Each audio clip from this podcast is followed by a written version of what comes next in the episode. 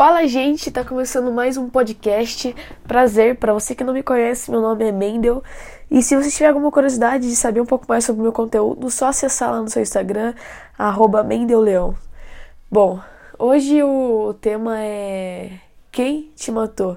É um tema muito abrangente, né? E bem duro também de se ouvir.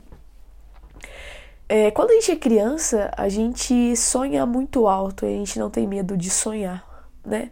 Putz, quando a gente é criança, a gente sonha tudo. Ah, eu quero isso, quero ter um castelo, quero ser tal coisa, quero fazer várias coisas e para você não tem nada que te impeça.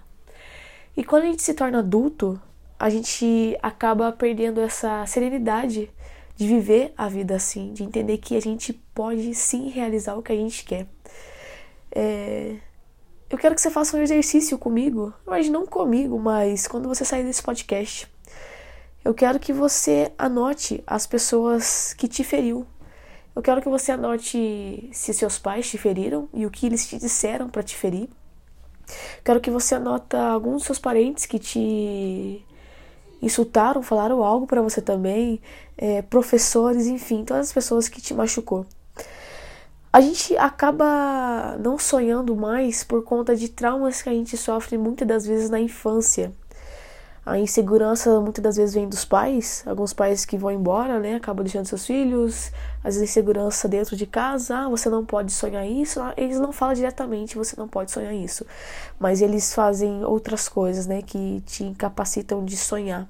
E você acaba entendendo que isso é normal, você tem que sonhar com pouco, e você sempre tem medo de tudo. Medo de sair do seu trabalho e tentar algo novo, medo de fazer uma faculdade que você quer, medo de empreender, né, abrir sua empresa, medo praticamente do mundo. Então você acaba ficando num trabalho que você não gosta, você não abre o que você quer e quando você vai morrer, né, fisicamente mesmo, você se percebe que você não fez nada do que você queria ou nem um pouco do que você tanto queria. Por que eu falei se matar fisicamente? Porque você pode estar morto emocionalmente, morto por não seguir seus sonhos, morto por não sonhar como uma criança.